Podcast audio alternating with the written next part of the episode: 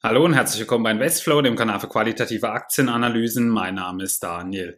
Heute möchte ich mir den größten Krankenversicherer in den USA anschauen, nämlich die United Health Group. Aufmerksam bin ich auf sie geworden, da immer mehr große Hedgefondsmanager diesen Titel sehr hoch gewichtet hatten und ich ähm, mir dann einfach die Frage gestellt habe, woran das liegen könnte und warum ich von dem Unternehmen davor eigentlich noch relativ wenig gehört habe und sie auch noch beispielsweise nie irgendwie in einem Zuschauerdepot gesehen habe oder wenn dann nur mal so in einer etwas etwas kleineren Gewichtung.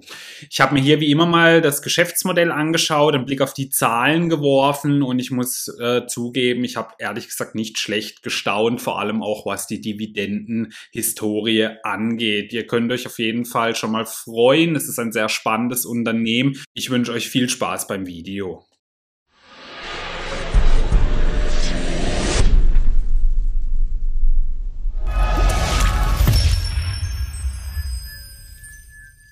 Beginnen möchte ich mit einer kurzen Firmenvorstellung. Die United Health Group hat aktuell eine Marktkapitalisierung von über 330 Milliarden Dollar. Sie beschäftigen über 325.000 Mitarbeitern, wurden im Jahr 1977 gegründet. Ihr Sitz ist in Minnetonka und sie sind in der Branche Versicherung tätig. Ihr CEO ist seit 2017 David Wickman.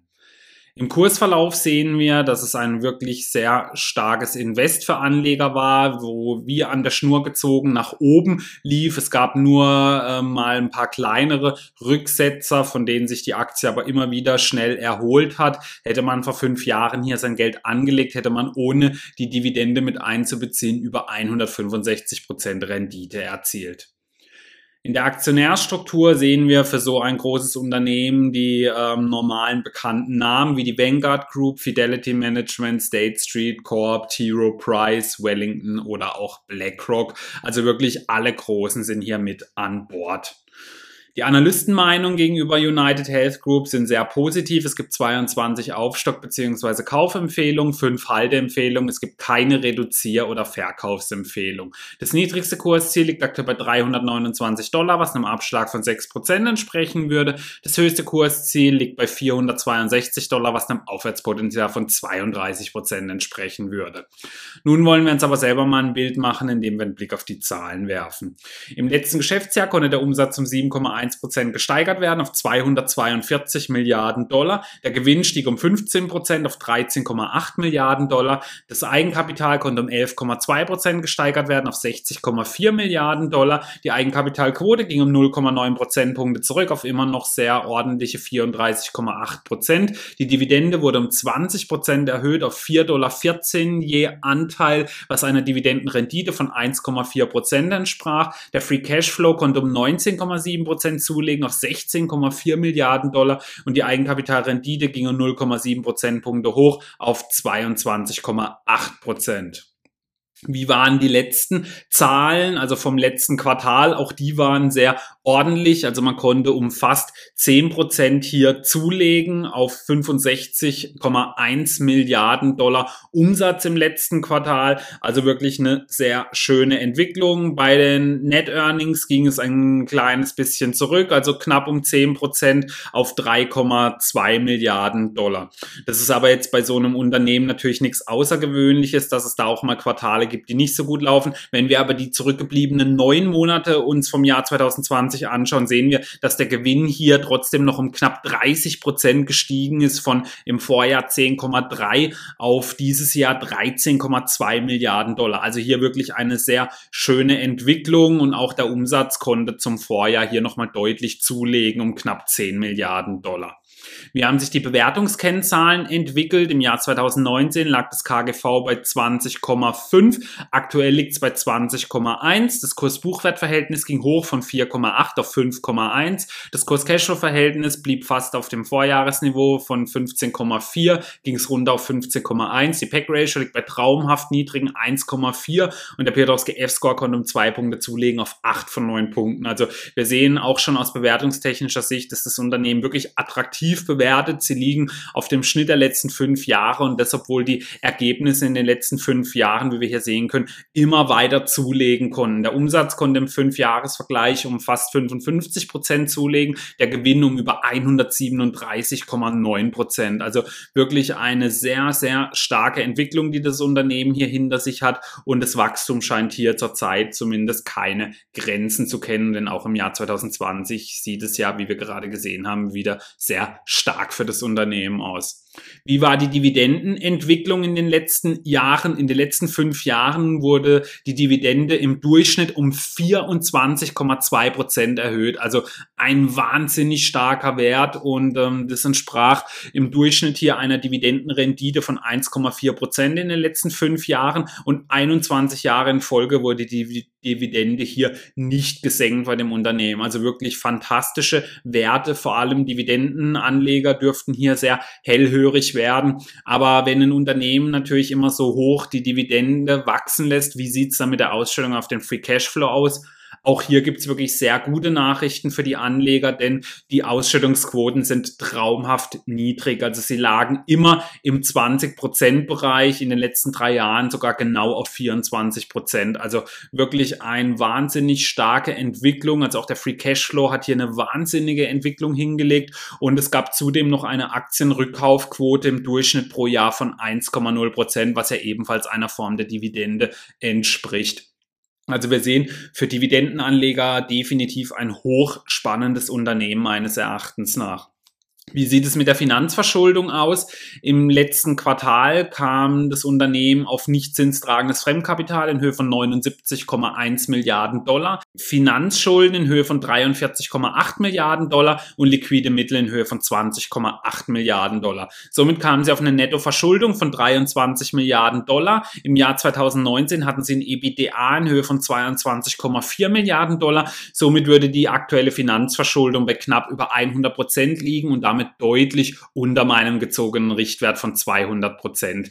Da wir nun die wirtschaftliche Lage und die Zahlen des Unternehmens kennen, wollen wir jetzt natürlich auch mal wissen, was sie denn so eigentlich genau machen. Bevor ich dazu komme, kurz was in eigener Sache. Wenn euch meine Analysen gefallen, würde ich mich sehr über ein Abo und einen Daumen nach oben für das Video freuen. Damit unterstützt ihr meinen Kanal nicht nur ungemein, sondern verpasst auch keine neuen Analysen mehr. Außerdem könnt ihr jetzt auch Mitglied auf meinem Kanal werden, wo exklusive Videos und Content auf euch warten, wie der Investflow Megatrend und Tenbagger ETF, den ihr auf Trade Republic besparen könnt oder ein eigener Discord-Channel. Die Links und Buttons findet ihr unten in der Videobeschreibung. Vielen Dank für eure Unterstützung.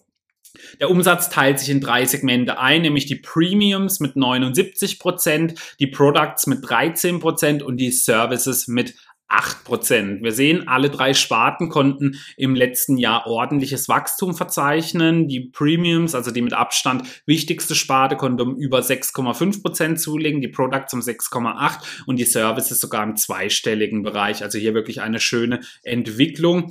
In welchen Tätigkeitsbereichen sind Sie denn so tätig? Also Sie sind unter anderem eben im Aufbau von Gesundheitspersonal mit beteiligt. Belohnung für qualitative Pflege gibt's, aber auch in der Reduzierung der Pflegekosten. Stärkung der Patienten- und Arztbeziehung, Aufbau einer gesünderen Gemeinschaft sehen Sie sich und auch in der Umweltgesundheit sind Sie hier also mit Ihren Versicherungen tätig.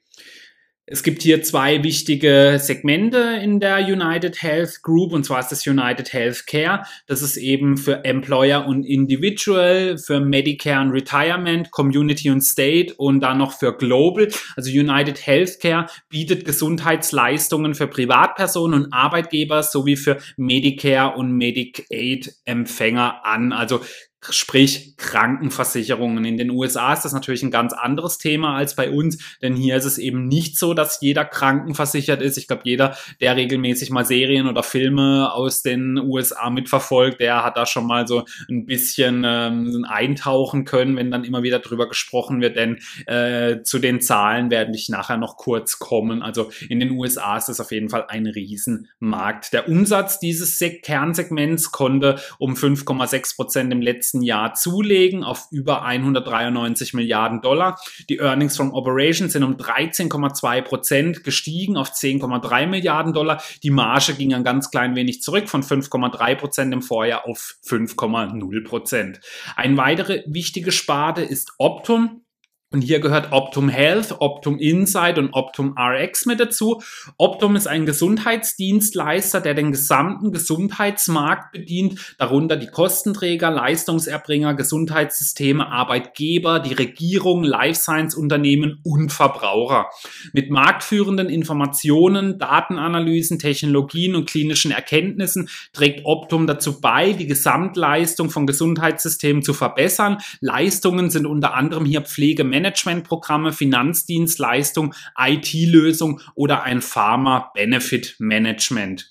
Hier ähm, konnten ebenfalls die Ergebnisse weit ausgebaut werden. Was ich hier mit dazu sagen muss, denn ihr werdet es gleich merken, wenn man Optum und die United Healthcare die Umsätze zusammenlegen würde, hätte man einen höheren Umsatz, als sie im gesamten Jahr 2019 gemacht haben. Denn die Segmente spielen teilweise eben zusammen mit ein. Also das sind eben nicht komplett getrennte Bereiche, sondern da fließt das eine teilweise auch ins andere mit ein. Der Umsatz konnte hier um 11,5 Prozent zulegen zum Vorjahr auf 113 Milliarden Dollar. Die Earnings from Operations konnten um 14,6 Prozent zulegen auf 9,4 Milliarden Dollar. Und natürlich noch erfreulicher, die Marge konnte gesteigert werden von 8,1 auf 8,3 Prozent. Also man bietet hier quasi so das rundum sorglos Paket für alle möglichen eben nicht nur Menschen oder Privatpersonen an, sondern eben auch für die Arbeitgeber und weitere Leistungsbringer im Gesundheitssystem. Also wirklich ein wahnsinnig starkes Qualitätsunternehmen. Ja, hier sehen wir mal die Marktanteile in den USA und hier hat sich United Health eine riesige Marktmacht aufgebaut. Sie haben über 14,1 Prozent Marktanteil in den USA mit ihren Versicherungen. Als nächstes kommt dann erst Anthem mit 9,6 Prozent, danach kommt Humana mit 8,4 Prozent, Centen mit 8,3, Healthcare Services 5,2 und CVS Health 3,4. Das sind die größten Anbieter in den USA, aber wir sehen eben, wie groß hier doch der Abstand von United Health zu den anderen hier ist. Hier habe ich euch dann mal einen Peer Group Vergleich mit dem zweitgrößten gemacht in Form von Anthem. Beim Umsatz sehen wir, die United Health Group macht weit mehr als das Doppelte an Umsatz und auch ähm, fast das Dreifache an Gewinn von Anthem. Im Fünfjahresumsatz sehen wir, konnte United Health um fast 55 Prozent zulegen, Anthem um 31,6 Prozent. Beim Fünfjahresgewinn sieht es ebenfalls besser für United Health aus mit knapp 138 gegenüber den 88. Beim aktuellen KGV hier hier ist ähm, Anthem niedriger bewertet mit 16,6 gegenüber den 20,1 von United Health. Das KBV hat United Health fast doppelt so hoch mit 5,1 gegenüber den 2,4. Pack Ratio hat aber United Health eine bessere mit 1,4 gegenüber 2,4. Auch einem Piotrowski Escor haben sie einen höheren mit 8 aus 9 Punkten gegenüber 7 aus 9. Und die aktuelle Dividendenrendite mit 1,4 Prozent ist höher als bei Anthem. Die liegt bei 1,2 Prozent. Die Dividendenhistorie United Health hat 21 Jahre die Dividende nicht gesenkt, Anthem seit neun Jahren erhöht. Was gibt es sonst so Wissenswertes? Die United Health Group war ein riesen Krisenprofiteur, da man auch Datenanalysen im Gesundheitswesen anbietet. Hier arbeitet man beispielsweise dann bei Tests und der Verfolgung von Infektionsketten eng mit den Behörden zusammen. Dann, wie vorher bereits erwähnt, zu den Zahlen, da in den USA über acht Prozent der Bevölkerung überhaupt keine Krankenversicherung haben, gibt es hier immer noch enormes Wachstumspotenzial. Wenn man mal hier nach Deutschland schaut, hier sind gerade mal 0,09 Prozent nicht versichert. Und ähm, da liegt es natürlich oft nahe, dass sich diese Leute dann eben erstmal so beim Marktführer umschauen. Das ist natürlich ähm, dann schon etwas, weil der Name ist auf jeden Fall sehr bekannt in den USA und hier ist also wirklich noch immer noch ein Riesenpotenzial, wenn man eben auch bedenkt, wie viele Einwohner die USA hat. Da sind acht Prozent natürlich ein enormer Markt noch. Das Unternehmen expandiert auch in viele Schwellenländer, die momentan ein starkes Wachstum an den Tag legen. So ist man beispielsweise stark in Brasilien, Chile, Kolumbien und in den Peru vertreten. United Health gibt es mittlerweile in 130 Ländern, wo sie tätig sind.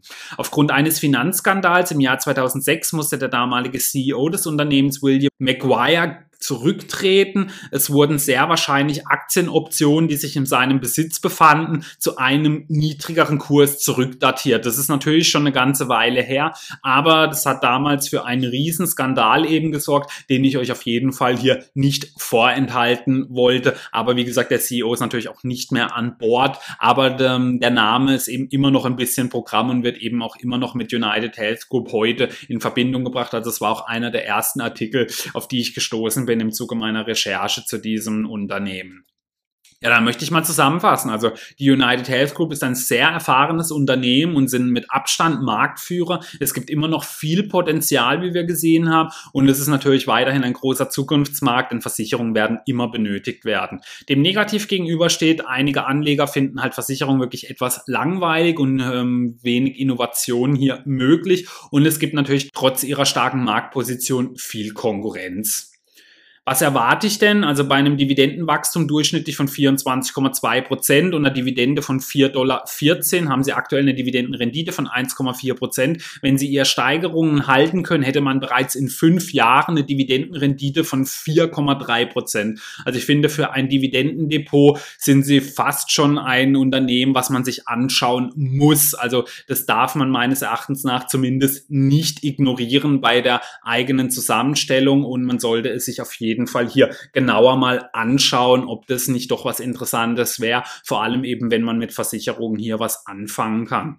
Bei Kurspotenzial, sie haben eine starke Marktposition, gute Wachstumsraten, eine sehr attraktive Bewertung, wie ich finde. Sie haben ein breites Produktportfolio, also sie decken hier alles in dem Segment ab und es ist natürlich sehr zukunftssicher, aber sie haben viel Konkurrenz, was man nicht vergessen darf. Trotzdem sehe ich hier weiterhin nachhaltiges Kurspotenzial, da sie hier einen viel spannenderen Markt als beispielsweise wir in Deutschland haben, mit immer noch vielen potenziellen neuen Kunden und eben natürlich auch die Alten möchten weiterhin ähm, einen starken Versicherer an der Seite haben. Das schafft wirklich einen tiefen Burggraben meines Erachtens nach. Nun würde mich natürlich brennt eure Meinung zu dem Unternehmen interessieren. Habt ihr sie schon auf dem Radar gehabt und auch an die Dividendenanleger? Habt ihr sie im Depot oder wären sie für euch da interessant? Schreibt mir gerne mal dazu eure Meinung in die Kommentare. Vielen Dank fürs Zuschauen.